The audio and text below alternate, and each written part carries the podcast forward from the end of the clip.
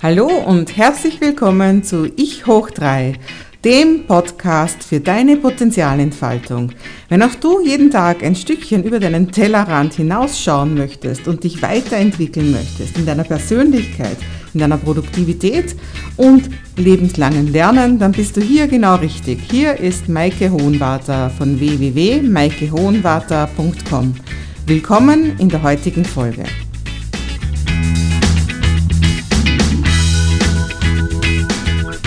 Hallo und ganz herzlich willkommen zur aktuellen Folge von Ich hoch 3. Und heute möchte ich mit dir über ein ganz ein besonderes Steckenpferd von mir reden, nämlich vom Visual Thinking, vom Denken in Bildern. Und das ist ein Thema, das begleitet mich schon ganz, ganz lang, eigentlich, wie du später hören wirst, schon mehr oder weniger seit meiner Geburt. Und das Lustige ist, ich merke eigentlich zunehmend, wie wichtig das ist und wie essentiell das ist in jeder Art von Kommunikation und deswegen habe ich mir gedacht, ich möchte jetzt einfach mal mit dir ein bisschen darüber reden. Wie du vielleicht weißt, habe ich sehr lange ein Lerncoaching-Institut geführt und ich bin da dazu gekommen, dass ich einfach immer schon selber gerne gelernt habe, immer eine gute Schülerin war und eben schon in, in der Oberstufe, ich glaube sogar schon in der Unterstufe von Lehrern vermittelt worden bin, um Schülern zu helfen. Und von daher hat mich dieses Phänomen immer sehr interessiert, warum ist der eine ein guter Lerner und der andere ein schlechter Lerner? Und warum ist der eine ein guter Rechtschreiber oder ein guter Rechner und der andere nicht? Und auf was ich halt immer mehr draufgekommen bin, auch durch meine ganzen NLP-Ausbildungen zum Beispiel, also ich bin eine NLP-Lehrtrainerin, also das ist das neurolinguistische Programmieren. Und durch viele andere Weiterbildungen bin ich halt draufgekommen, dass ein ganz ein essentielles Ding diese inneren Bilder sind. Also das NLP befasst sich ja auch ganz viel damit, also mit unseren fünf Sinnen und wie wir die nutzen, um unsere Umwelt wahrzunehmen und wie wir das dann weiterverarbeiten. Und dir wird das sicher prinzipiell einmal klar sein, dieses Konzept, dass man eben nicht nur Sachen wirklich mit den Augen sieht, sondern dass man auch sogenannte innere Bilder hat. Also Sachen, die jetzt nicht im Realen vor einem sind, sondern die man sich halt irgendwo vorstellt. Und genau das ist ein Dreh- und Angelpunkt für ganz, ganz viel Verschiedenes und eben über das möchte ich dir heute ein bisschen erzählen. Viele glauben ja, dass diese Bilder einfach halt da sind oder viele denken ja gar nicht drüber nach. So fängt es, glaube ich, einmal an. Aber wenn sich Leute darüber Gedanken machen, dann glauben sie halt mehr oder weniger, okay, das ist so und das ist nicht änderbar. Und ganz genau das Gegenteil ist der Fall. Also wir können herrlich mit diesen Bildern spielen und können sie verändern und können sie einfach viel besser optimal nutzen. Und dazu ist es einfach wichtig zu wissen, dass ihr das Gehirn in Bildern denkt. Wenn du dir überlegst, die Schriftsprache ist je nachdem, welchen Quellen und was als erste Schrift jetzt gilt, aber ungefähr kann man sagen, so die Hieroglyphen, das war so 2700 vor Christus laut Wikipedia, also das heißt, das ist ja noch keine 5000 Jahre her. Und dazu im Vergleich von ein paar hunderttausend Jahren Menschheitsgeschichte. Also das ist, ich habe es mir jetzt nicht ausgerechnet, aber das ist wahrscheinlich eine Minute vom ganzen Tag oder sowas, wo wir in Schriftsprache kommunizieren. Und das heißt, Schriftsprache ist etwas ganz was Neues von unserem Gehirn her gesehen. Und deswegen, also umso neuer, desto weiter außen im Hirn befinden sich auch die Funktionen. Also das heißt, das ist ja gar keine ursprüngliche Funktion von unserem Hirn, dass wir überhaupt in Schriftsprache kommunizieren, sondern das ist eine sehr neue Funktion. Dagegen Bilder, also wenn man weiß, dass der Mensch ja von den fünf Sinnen den visuellen bei Weitem am stärksten nutzt, also Bilder, mit denen haben wir schon immer kommuniziert. Also wenn man nur denkt an Höhlenmalerei oder sonstiges, also Menschen haben sich schon immer auch gegenseitig oder für sich selbst etwas aufgezeichnet, also ihre inneren Bilder in irgendeiner Form dargestellt. Und deswegen sind Bilder so viel wichtiger für uns als die gesprochenen Worte oder sogar dann noch die verschriftlichten Worte. Bilder greifen viel schneller, also sie sind anders gesagt viel intuitiver.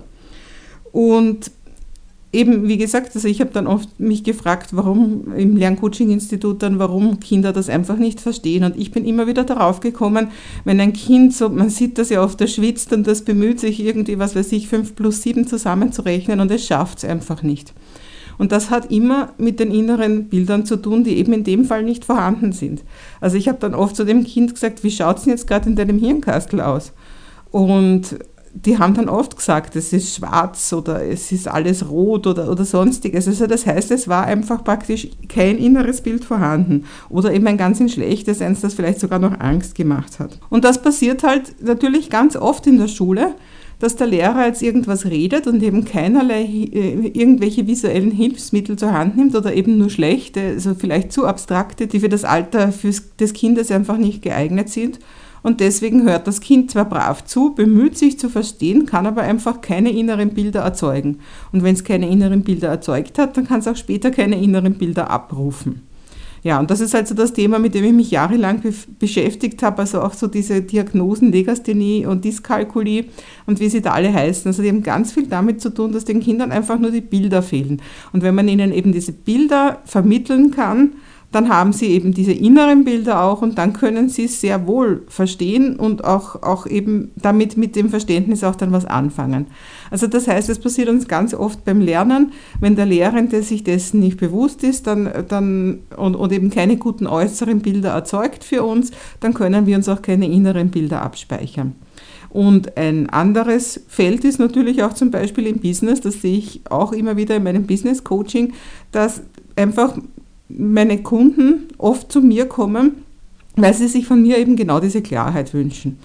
Und das ist eben mein Spezialgebiet, dass ich da jetzt diese Klarheit reinbringe.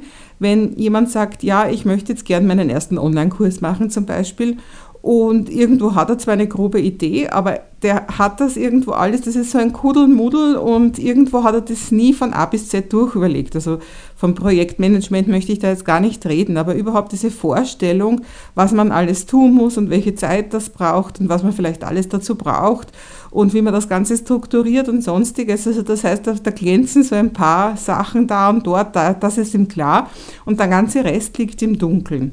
Und das ist ja genau der Grund, warum ganz viele Leute eben nie einen Online-Kurs produzieren oder nie das Buch schreiben, das sie mal schreiben wollten oder so, weil halt gewisse Sachen sind klar und der Wille ist irgendwo da, aber so dieser durchgehende Faden, der ist einfach nicht irgendwo bildlich da im Kopf und, und eben auch nicht irgendwo anders, also auf einem Blatt Papier oder so. Und genau deswegen fehlt halt immer diese Initiation, dass sie wirklich anfangen, weil sie merken, es fehlt noch was und sie kriegen es aber nicht zusammen. Und dieses, was da eben fehlt, das sind eben genau diese klaren Bilder. Und wenn man diese klaren Bilder im Inneren hat, dann kann man sie eben nach außen tragen. Und wie gesagt, ich habe früher im Lerncoaching meinen Schülern dabei geholfen, eben diese inneren klaren Bilder zu entwickeln und jetzt eben im Business Coaching. Und was ich nicht gewusst habe, ist, was für ein Juwel mein Vater für mich da war, schon als Kind. Also er macht das heute noch genauso, aber schon als Kind war es für mich so, wenn ich zu meinem Vater gegangen bin und ihn irgendwas gefragt habe, dann hat er mir das sofort skizziert. Also der hat immer sofort einen Zettel genommen und einen Kugelschreiber und hat mir irgendwie was skizziert. Und das war für mich so klar, also wirklich schon ab dem, wo ich halt ein paar Jahre alt war, wenn ich irgendwo ein Problem habe, wenn ich irgendein Thema habe, das ich bearbeiten muss, das ich verstehen möchte, wenn ich Ideen weiterentwickeln möchte, Projekte, was weiß ich, was man für die Schule so machen muss, Referate oder sonstiges, irgendwelche Hausübungen oder so, dann skizziere ich mir das als erstes mal. Und das hat er mir so selbstverständlich mitgegeben, hat das ja auch nie thematisiert, das war einfach seine Herangehensweise und damit war es dann automatisch auch immer meine Herangehensweise. Und ich habe nur immer wieder das Feedback gekriegt, sowohl früher von meinen Lerncoaching-Schülern als dann später eben auch von meinen Business-Kunden, dass das einfach so wahnsinnig wichtig ist, dass ich das mache. Und eben für mich ist ganz klar, also ich arbeite auch gerne mit Farben. Ich habe dann immer Filzstifte in verschiedenen Farben und die nehme ich auch mit, wenn ich irgendwo zu einem Meeting gehe. Und wenn ich auf Skype arbeite, dann mache ich das Ganze halt mit, einfach mit meinem Grafikpad. Also das heißt, dann male ich das halt einfach mit, mit meinem Grafikpad auf. Aber auf jeden Fall in dem Moment, wo man was aufmalt, ist es für einen selber innerlich klarer, aber es ist auch ein ganz ein wesentlicher Punkt für jede Kommunikation mit jemandem anderem. Also das heißt, in dem Moment, also du kennst das sicher, Team-Meetings, wo alle glauben, sie reden vom Gleichen und man dann irgendwo draufkommt, eigentlich redet jeder von was ganz was anderem. Und diese Klarheit kann man eben dadurch gewinnen, dass man eben das Ganze irgendwo skizziert. Also vielleicht auch, du kennst sicher die Geschichte vom, von den Blinden, die da alle einen Elefanten an anderen Stellen angreifen und der eine greift ihn halt eben beim Fuß an, bei diesem dicken Fuß und sagt, das ist sicher ein Baum. Und ein anderer greift ihm beim, beim Rüssel an und sagt, nein, nein, das ist sicher ein Schlauch und so weiter. Also jeder greift ihn woanders an und deswegen hat jeder andere Teilaspekte und ist sich sicher, dass sein, sein Teilaspekt das Ganze ist.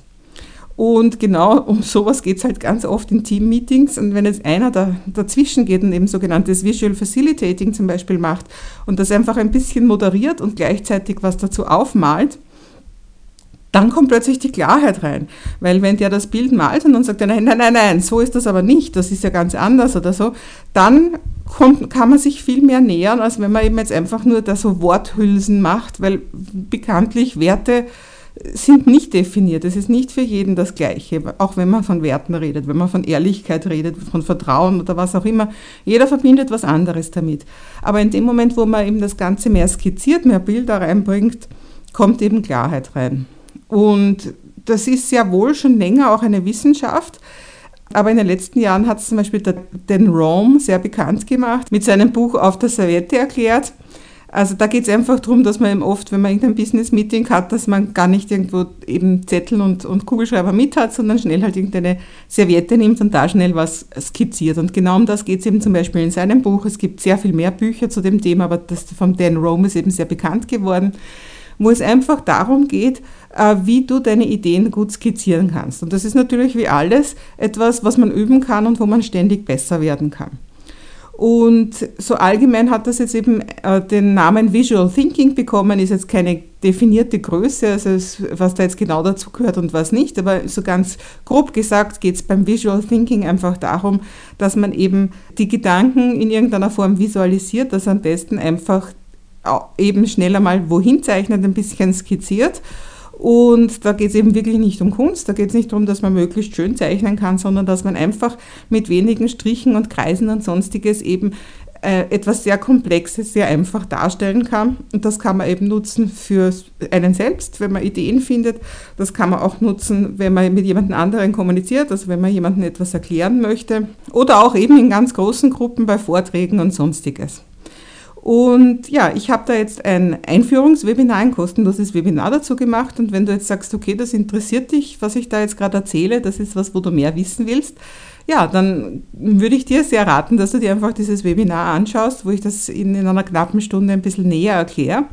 Und auch online-kursmäßig habe ich in nächster Zeit einiges vor zu dem Thema, weil mich eben genau danach die Leute immer wieder fragen. Also wenn du gerne mehr lernen willst über das, wie du bessere innere Bilder erzeugst und eben diese inneren Bilder dann auch eben im Außen darstellst mit einfachen Skizzen, dann schau dir doch einfach mein kostenloses Webinar an und du findest den Link zur Anmeldung in den Show Notes. Ja, und ansonsten freue ich mich, wenn wir uns das nächste Mal wieder hören nach einer hoffentlich feinen und besinnlichen Weihnachtszeit für dich. Und ich wünsche dir auf jeden Fall auch einen sehr guten Rutsch ins neue Jahr. Bis sehr bald.